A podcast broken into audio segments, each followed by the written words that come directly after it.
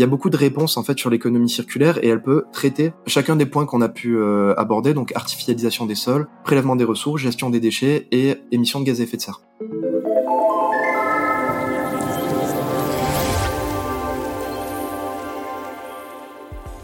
Bonjour à toutes et à tous dans ce nouvel épisode de Jeunes Pousses, le podcast Futura consacré aux initiatives positives et à impact. Enfilons les bottes et le casque puisque nous parlerons du chantier de l'économie circulaire dans le BTP. Régulièrement pointé du doigt sur le sujet de l'écologie, malgré une réglementation de plus en plus contraignante, le secteur doit en plus faire face à une hausse du prix des matériaux et une pénurie de main-d'œuvre. Pas simple.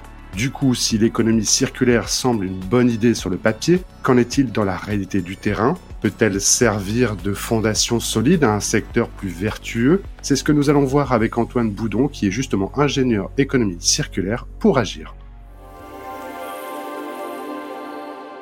Bonjour Antoine. Bonjour, merci beaucoup pour l'invitation. Merci à toi d'avoir accepté mon invitation. Peux-tu nous dire quelques mots sur Agir? Agir, c'est une structure qui a été créée en, 2020 pour accélérer le développement de l'économie circulaire dans la construction. C'est une structure qui a trois pôles d'activité qui sont la formation, l'opération et l'innovation. Et on a pour objectif d'intégrer l'économie circulaire auprès de l'ensemble des acteurs du BTP, que ce soit donc à travers euh, des opérations de construction, déconstruction ou réhabilitation, à travers des sessions de formation opérationnelle ou au cours de l'accompagnement pour la création de plateformes d'économie circulaire type ressourcerie, recyclerie ou euh, plateforme de recyclage. On parle d'assistance à maîtrise d'ouvrage très opérationnel. Ça veut dire quoi exactement dans votre métier au quotidien? Le cœur de métier d'Agir, c'est d'accompagner les, maîtrises d'ouvrage, donc les, les, acteurs qui construisent des bâtiments ou euh, qui les réhabilitent ou qui les déconstruisent dans leurs opérations. Donc on essaie de les accompagner sur euh, l'économie circulaire. Donc ça, en fonction des projets et en fonction de la typologie du bâtiment qui est concerné, ça peut prendre différentes formes. Par exemple, on va pouvoir réaliser les diagnostics économie circulaire, donc les diagnostics produits, équipements, matériaux, déchets. Donc basiquement, on rentre dans un bâtiment et on voit tout ce qu'on peut recycler, réutiliser, réemployer dans, le bâtiment, voire même ce qu'on doit jeter parfois. On peut accompagner les maîtrises d'ouvrage dans l'évolution des marchés de travaux pour qu'elles ciblent les entreprises les plus vertueuses. On peut essayer de créer des synergies sur des projets. Par exemple, un acteur A a un déchet et un acteur B a besoin de ce déchet dans son process pour en faire une ressource. Ce sont un peu les éléments qu'on essaie de mettre en place auprès des, des maîtrises d'ouvrage et donc le métier s'appelle assistance à maîtrise d'ouvrage, donc AMO économie circulaire. Qui sont exactement vos clients? Vous adressez plutôt à des entreprises privées, publiques euh, Quel est le panorama de vos clients? Nos clients, à la base, ce sont les maîtrises d'ouvrage, donc euh, les maîtrises d'ouvrage publiques ou privées. Dans cette catégorie de clients, on peut retrouver les promoteurs, les bailleurs sociaux ou éventuellement les régions, les collectivités qui elles aussi peuvent contribuer à l'acte de construire à travers leur patrimoine. On travaille également avec des bureaux d'études ou des constructeurs pour euh, voilà les accompagner sur différents sujets de l'économie circulaire. Et on a également des clients plus opérationnels, donc des architectes qui, par exemple, souhaitent participer à des sessions de formation, avec qui on peut également proposer un accompagnement. Est-ce que tu peux nous donner un petit exemple de justement de réalisation de concrètement de ce que ça représente, ce que vous proposez à vos clients en termes d'économie circulaire, en termes de chiffres, en termes de réalisation concrète? Je vais prendre euh, trois exemples différents, un par euh, grand pôle d'activité pour agir. Sur la partie formation, on peut par exemple former l'intégralité des, équipes d'un bailleur social, donc ça fait 90 euh, personnes, au sujet de l'économie circulaire appliquée à la réalité du métier. Donc par exemple, on prend les responsables de programme, on fait une formation spécifique sur comment intégrer l'économie circulaire dans le montage d'opérations. On prend les gestionnaires locatifs pour créer un discours à destination des locataires pour diffuser les principes d'économie circulaire. Donc ça, c'est euh, des éléments qu'on peut très bien réaliser euh, sur la partie formation.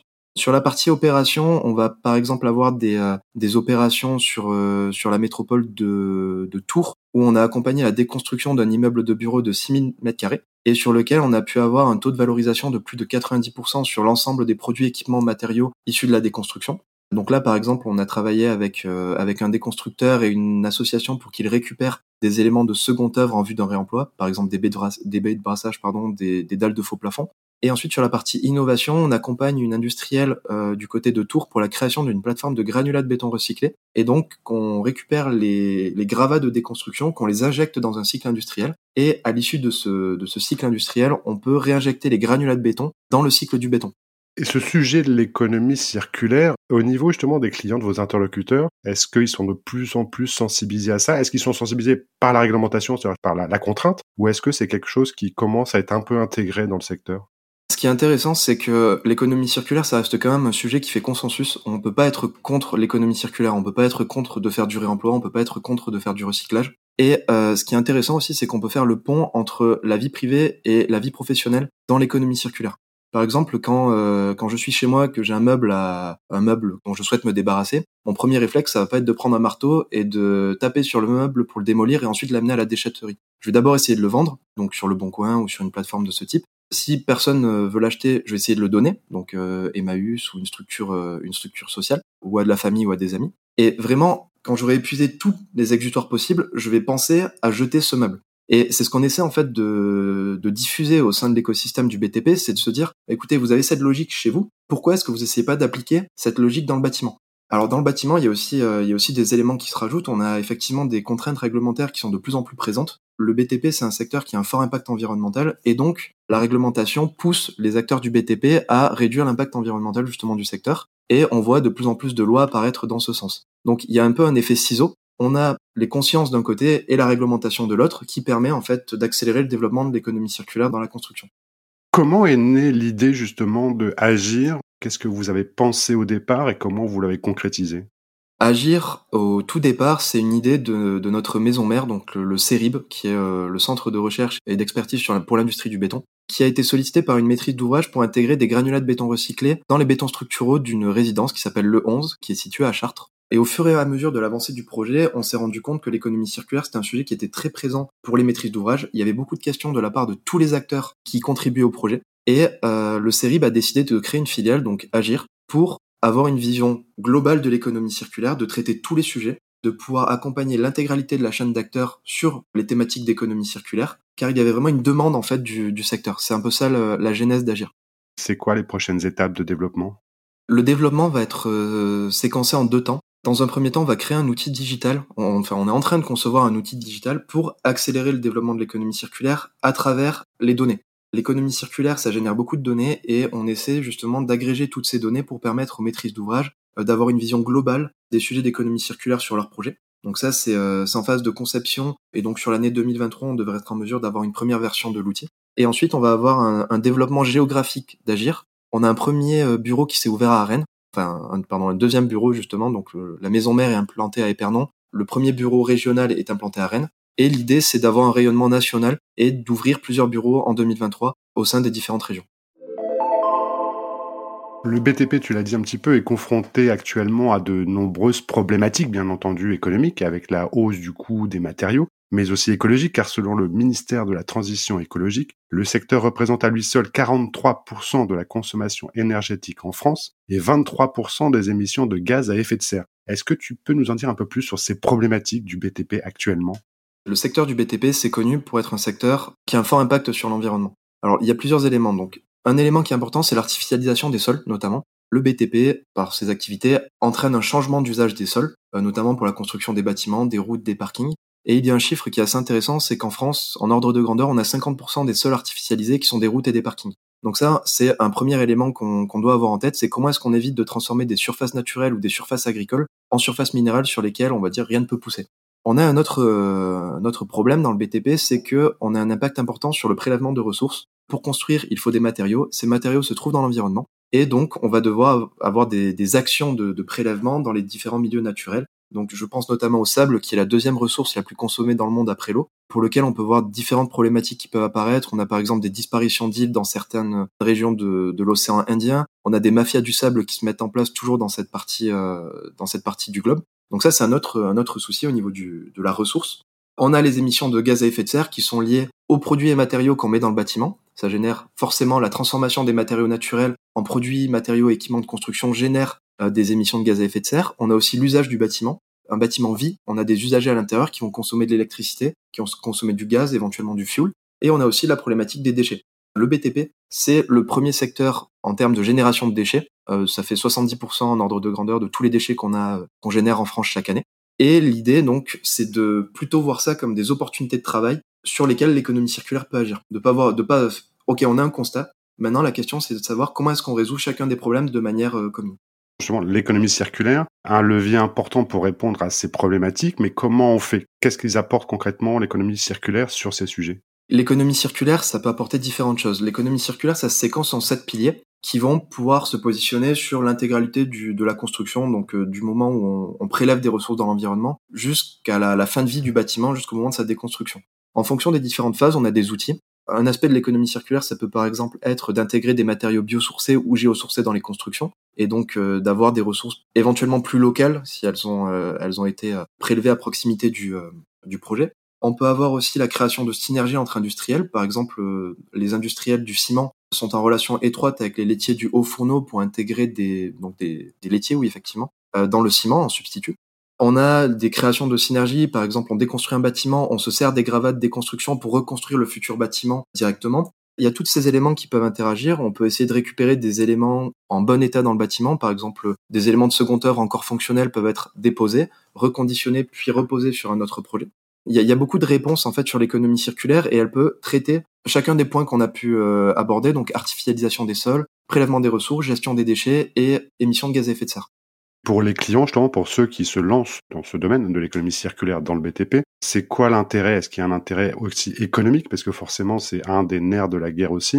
Est-ce qu'il y a un intérêt aussi en termes d'image? C'est quoi l'intérêt pour les clients? Déjà, dans un premier temps, pour les clients, le plus gros point, le niveau zéro, on va dire, c'est de se mettre dans les clous au niveau de la réglementation. Euh, la réglementation, on a la RE 2020 notamment, la réglementation environnementale 2020 et la loi AGEC, anti-gaspillage pour une économie circulaire qui s'impose aux maîtrises d'ouvrage. Donc on a des seuils d'impact carbone à ne pas dépasser, on a des seuils de consommation énergétique à ne pas dépasser. On doit réaliser des diagnostics économie circulaire sur les déconstructions de plus de 1000 m2 ou les rénovations significatives. Ça, c'est des éléments sur lesquels on, ne peut pas se substituer. On doit forcément y travailler dessus. Donc ça, c'est le niveau 0. Ensuite, on a le, niveau 1, entre guillemets, sur lequel les maîtrises d'ouvrage peuvent essayer d'engranger soit des gains. Donc par exemple, on a une déconstruction, on vend des produits issus de la déconstruction pour euh, réaliser un gain. On peut aussi avoir des économies. Par exemple, on fait une réhabilitation, on va voir ce qu'on peut conserver dans le bâtiment actuel pour la réhabilitation et donc éviter d'acheter de nouveaux produits, équipements ou matériaux.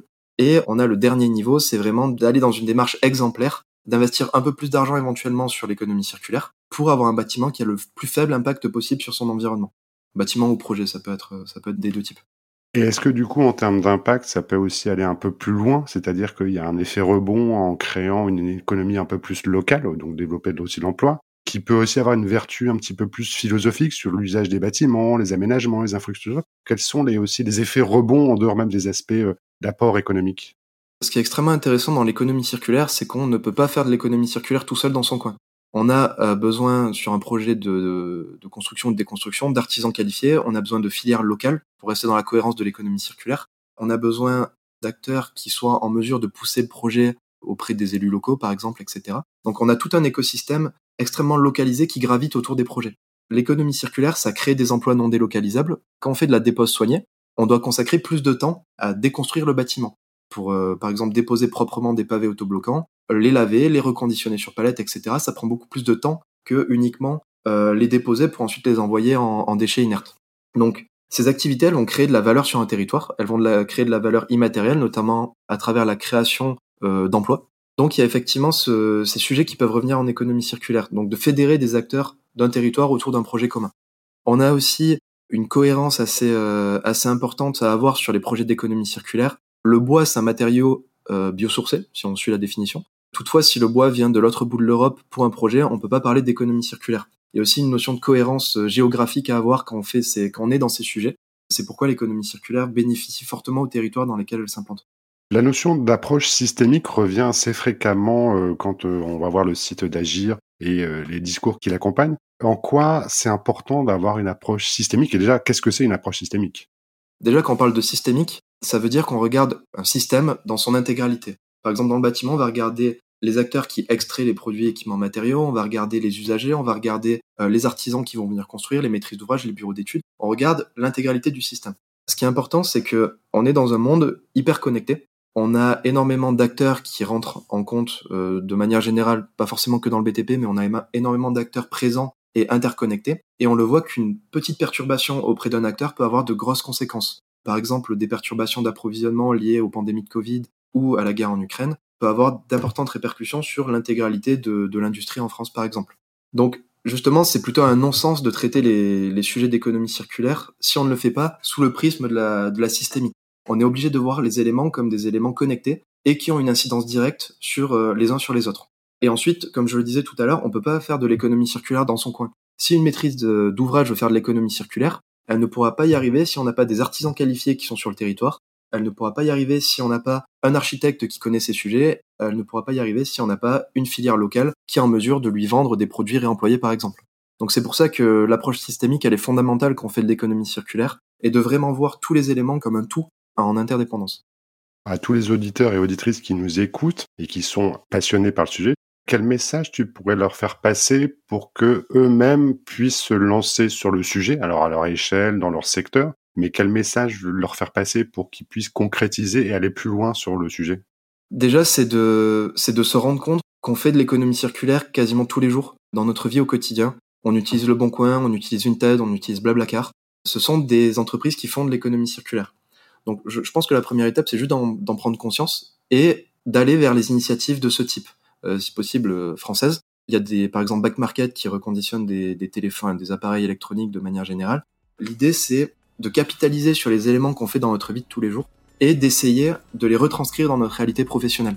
On peut très bien le voir en fait quand on achète son téléphone reconditionné. On peut très bien imaginer quand on est un acheteur public de passer par un opérateur qui fait du reconditionnement d'appareils numériques, des ordinateurs, des écrans, etc. Donc l'idée c'est d'identifier ce qu'on fait dans notre vie de tous les jours, d'en prendre conscience et ensuite de faire le pont avec notre vie professionnelle. Merci Antoine pour ton éclairage sur ce sujet passionnant. Un grand, grand merci pour tes réponses et ta présence. Ben, merci à vous pour l'invitation, euh, c'était, euh, c'était un plaisir. Et à vous qui nous écoutez, n'hésitez pas à nous laisser un commentaire ou proposer un sujet en particulier. Et abonnez-vous si vous voulez continuer à écouter des personnalités aussi inspirantes que Antoine. À bientôt.